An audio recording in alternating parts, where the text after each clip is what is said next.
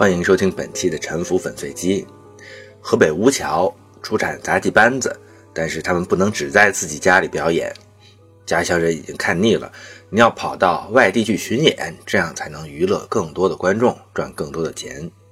古代美洲印第安的土著用黑曜石或者碎石做成利刃，在俄亥俄州有个地方叫做 Flint Ridge，这里出产大量的碎石。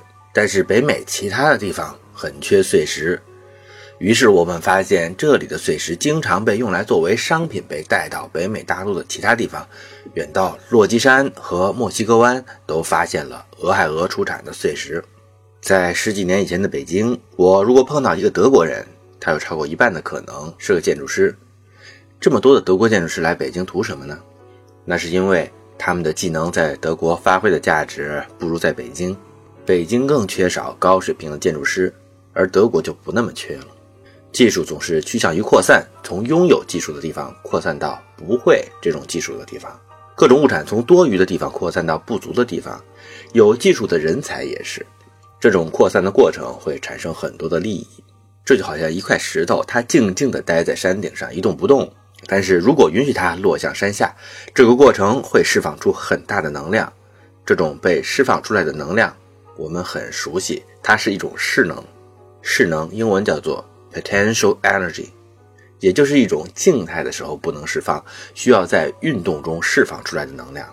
在电路里，电流从电位高的地方流向电位低的地方，技术和物产很明显也具有这种势能，有一种要传播和扩散的冲动。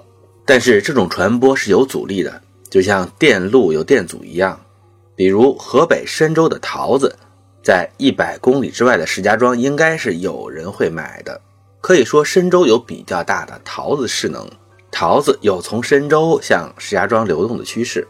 但是，如果你是徒步用肩膀背上几十斤的桃子，走上三天三夜到石家庄去卖的话，这样的时间消耗太大，路上吃住的花费可能大大超过去交易桃子的剩余，这就是赔本的。这就是两者之间桃子电阻太大，虽然存在电位差，但是电流无法导通，直到出现骡子拉的大车，一次可以拉几百斤，这才降低了深州和石家庄之间的电阻，桃子的贸易成为可能。今天呢，我给大家介绍一种理论，这种理论可能已经被别人发明过了。如果是这样，我也不妨重复发明一次。这个理论就是。当你看一张世界地图的时候，你可以把它看成一张电路图。这里面有的地方电位高，有的地方电位低。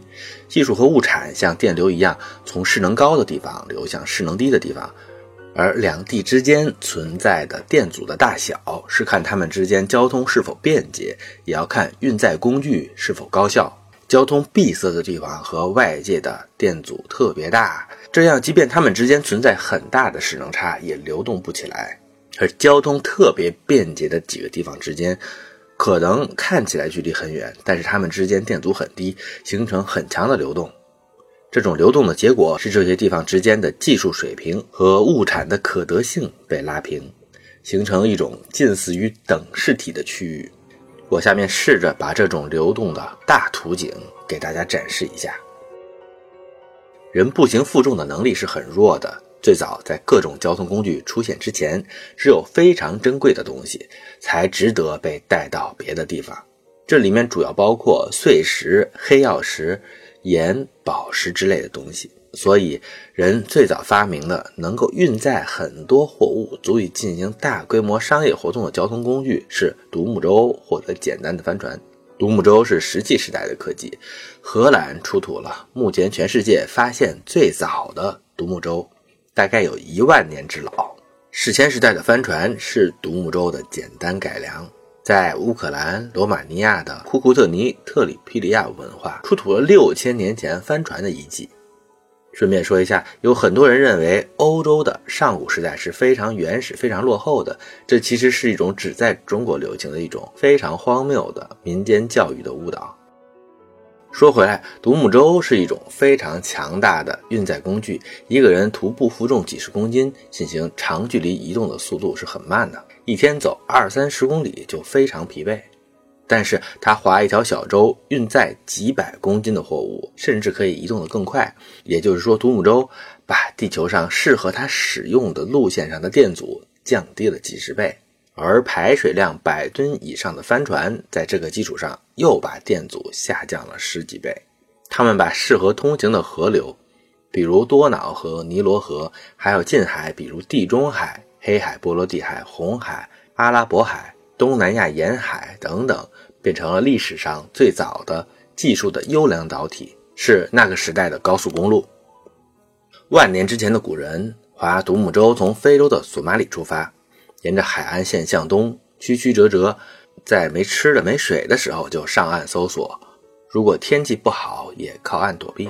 这样一直划到珠江口需要多久呢？我估计现代人如果带着钱和护照可以上岸买东西的话，可能要花两年。史前的古人恐怕就要慢一些。但是从技术的角度上来讲，花个五年十年也是完全可能的。只不过他们没有那么明确的长途交通的动机，现实当中他们一般只是做中短距离的航行。你看稻米始终搞不清楚是在哪儿发源的。今天在湄公河三角洲发现最古老的稻米，明天又从长江三角洲发现更古老的，后天又从珠江三角洲发现更更古老的。这种发现竞赛在这条海岸线上闪闪烁烁，此起彼伏。但是实际上，这三个地区属于高古时代同一个近海贸易圈。一种发明在很短的时间就能传播到另外一个地方，所以你会发现时间相近的很多样本，它们之间的距离看起来很远，上千公里，但是它们之间的商贸关系比一个沿海城市和距离它一两百公里的内陆地区还要紧密。杭州的良渚文化，他们古代居民的血统属于奥特洛尼西亚人，也就是。南太平洋岛民、台湾原住民血统属于这一支，他们的语言比较接近于现在的泰语。在亚热带，季风也叫做贸易风，它每年周期性的反转方向，随着副热带高压南北的移动，它每年周期性的反转方向，也使一年一度的周期性航行变得非常的方便。其实五千年以前，从印度河流域的哈拉帕古城。这个地方今天属于巴基斯坦，到今天伊拉克境内的乌尔古城需要多久呢？最多也就是两个月，而且呢，每年可以顺贸易风的方向往返一个来回，非常的省力高效。事实上，五千年前印度河流域的文明，它很大程度上是来自美索不达米亚平原两河文明的技术输出，技术通过海船传播到两千公里之外的印度河。造就了古代的印度河文明，它们之间的贸易联系是非常清晰的。地中海地区是贸易风更大的受益者。今天发现的三千两百年前腓尼基人的殖民地的遗址，东到黎巴嫩，西到葡萄牙和摩洛哥，彼此相距四五千公里，但是他们都属于同一个贸易圈，对彼此的存在非常了解。古希腊城邦不是只在希腊半岛的，近的。爱琴海上所有的岛屿，克里特岛、小亚细亚西岸的各个城市，罗德岛、塞浦路斯，意大利南部的布林迪西、塔兰托、那不勒斯，西西里岛的叙拉古，远的东边到黑海的克里米亚，西边到今天属于法国的马赛，都属于希腊文化的范围。这个时代的主要的交易品包括工艺品、皮草、琥珀、珍珠之类比较昂贵的器物，也包括大宗商品、粮食和橄榄油。这种大宗商品只有大船运输才划得来。尤其引人注目的交易品是制作青铜必须的锡矿石。制作青铜器同时需要铜矿和锡矿，铜矿是比较稀有的，锡矿就更加稀有。而且它关系到国家存废的兵器的制造。在古代，锡矿石经常跨越几千公里被运来运去，相当于今天的铀二三五是一种战略物资。你可以想象，在沉寂的地球上，陆地上只有一些零零星星的微弱的电流，然后在近海和河流上出现了比较强的电流。这些电流释放出的能量激活了这些通航的区域。并且让电流更加的持续和频密，它们发出的光好像给陆地镶上了金边，那是文明最早传播的地方。而此时陆地上还是一片漆黑，一个雅典人对几百公里之外肉眼看不见的罗德岛是非常熟悉的，因为他坐两天船就到了。而奥林匹斯山离他只有一百公里，而且他每天都看着。但是这山里面有什么，他是一无所知的，因为那里的路太难走了。一个古埃及人，他可能对尼罗河上下游几千里的地方都不陌生，但是离开河谷几十公里的内陆沙漠，他从来没敢去过。那个地方对他来说等于不存在。这就是早期文明所处的那个世界。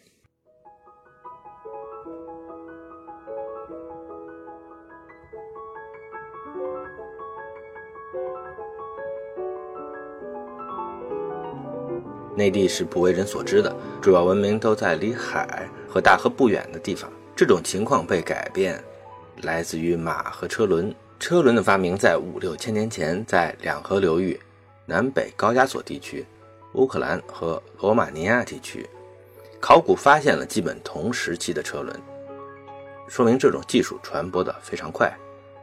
车轮发明之后，马才得到了驯化。在没有马的时候。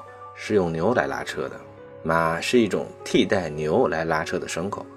最早驯化马的地方被考古学家定在了五千多年前的欧亚大草原，准确说是黑海北面的乌克兰地区。可以看出，上面提到过的地区都非常的接近，基本就是环绕着黑海的地区。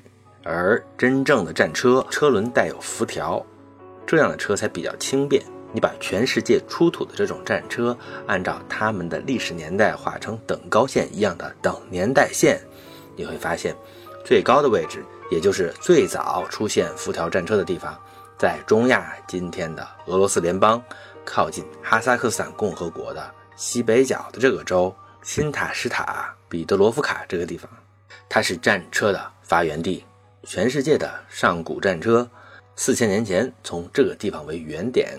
开始扩散，花了两百年时间，和它相邻的整个中亚地区和欧亚草原都出土了相似的战车。再过两百年，扩散到了美索不达米亚、中欧、印度河流域、蒙古高原、黄河上游，还有埃及。到殷商武丁王的时代，黄河中下游出现了战车。这时候，从战车最初出现已经是八百年的时间了。这时候，在西欧。江淮地区和孟加拉三角洲地区还没有出现战车。你发现战车在比较干旱开阔的草原地区传播的比较快，在森林和大河下游的沼泽地区传播的慢，在高寒的山区则几乎没有得到传播。因为战车技术的军事优势在草原地区特别明显，它体现出的技术势能也就特别大。在沼泽和森林地区，它虽然也是先进的技术，但是它的优势打了折扣，传播的也会慢下来。但是掌握了战车技术的集团，会把森林和沼泽开发成适合战车发挥的地形，用水利工程排干沼泽，使其变成像草原一样的农田，在森林和山脉中间开辟了王家大道，这些都方便了车辆的通行。王家大道，中国人是非常熟悉的，那就是公元前三世纪著名的秦驰道和直道。驰道通向秦帝国的郡县，也就是军区和行政区；直道通向河套地区的九原郡，也就是内蒙古包头一带，那是欧亚大草原的东南边缘。王家大道并非东亚所独有。罗马大道明显是一个同类型的系统。这里面比较早的阿比亚大道，修建于公元前三百一十二年，比秦直道早了一百年。更早的呢是波斯帝国修建的王家大道，希罗多德记载是公元前五世纪修的，但是考古学家认为它的西半段是古老的亚述帝国早在七世纪之前修建的。波斯帝国的王家大道。从爱琴海的东岸穿过土耳其的险关，海拔一千米的古勒克山口，连接今天伊拉克境内的亚述帝国的古都尼尼微，伊朗境内的苏萨，向东南方向到达波斯帝国的首都波斯波利斯。这条王家大道是世界上王家大道的先驱。我们也知道，亚述帝国和波斯帝国整个横跨了战车的黄金时代。这些大道使战车跨越复杂崎岖的地形，大范围的调动成为了可能。战车它方便了亚欧大陆上的军事扩张，催生了一系列的国家，商帝国和印度的雅利安各王国就在此列。中亚的商路，也就是通称的丝绸之路的前身，在这个过程中发育。战车称霸的青铜时代，逐渐被骑兵称雄的铁器时代所取代。这是一个渐进的过程。骑兵从出现到成熟，要通过一系列的技术突破，比如说小马它只适合拉车，需要比较高大强壮的马，才能驮载身披甲胄的骑士。再比如马鞍、马镫、马刺等等，这些发明也非常重要，他们提高了骑士的战斗力。在五胡十六国时期，也就是四世纪，骑兵基本成熟。这个时间点非常重要，它是上古历史和中古历史的分界点。来自欧亚大草原、拥有大量战马和可怕的骑兵的北方游牧民族，在很短的时间窗口内，摧垮了魏晋帝国和罗马帝国。东亚中世纪历史上装备最精良的骑兵军团，是金庸小说里虚构的慕容复，他现实当中真实存在的祖先。也就是十六国时代的慕容鲜卑和拓跋鲜卑的重甲骑兵，他们的水平后世的东亚一直没有超过。他们装备的武器和盔甲和当时整个欧亚草原西到俄罗斯的俄姆斯克，甚至乌克兰草原的骑兵的武器是同样的制式。这时的内亚地区俨然世界的核心。从这时到蒙古帝国时代，欧亚草原的商路不断被激活，在中世纪。发育出很多重要的城市和国家，马匹车辆的运输能力是人力的十倍，速度还更快。他把欧亚大陆内地的电阻减少到了十分之一。蒙古大将速不台在黑海沿岸地区作战的时候，曾经在马背上睡觉，一个礼拜起码跑了两千公里，这就是传说中的六百里加急的速度。他把自己呢当成了快递包裹，从蒙古高原到俄罗斯的伏尔加河畔，一共。四千多公里，按照这种骑马的速度，大半个月就能穿越整个欧亚大草原。当然，这样太累了。但是现实当中，你只用这种快递速度的十分之一的速度，大半年的时间呢，穿越这个距离是比较正常的。马车和马的运载能力比船仍然要差很多，但是速度是不输给船的，而且其可能到达的范围更大。所以，我们看到在内亚的黄金时代。俗称的丝绸之路上也没有运输过地中海海船上的那些大宗商品，被运来运去的主要是奢侈品、贵金属、兵器之类的高价值货物。运输的物资的总量是不大，大宗商品仍然主要靠在海、内河、运河上通过船只进行。但是草原商路它传播技术，特别是战争技术的能力是很强的。大不里士、撒马尔罕、布哈拉。和田、秋瓷、长安这些内陆城市，成为了中世纪全球贸易的枢纽城市。从君士坦丁堡到长安或者邺城，这条路线上崛起了很多大帝国。西面有萨珊波斯帝国、阿巴斯阿拉伯王朝、塞尔柱帝国、奥斯曼帝国、花剌子模、西辽；在东边有苻坚帝国、鲜卑和隋唐帝国。辽、金、西夏、蒙古帝国，他们的崛起都和占有草原贸易通道、掌握那个时代第一手的军事技术有关。在中古时代，欧亚大草原是全世界最大的高速公路和技术等式体，大量的中亚的物产、技术和文化在这个窗口期传到了东亚。你可以想象一个非常国际化、语言、宗教、人种都非常多元，并且带有伊朗风格的长安。关于大图景的讲述呢，还没有完，下一期呢我们会继续讲述。感谢收听本期的沉浮粉碎机。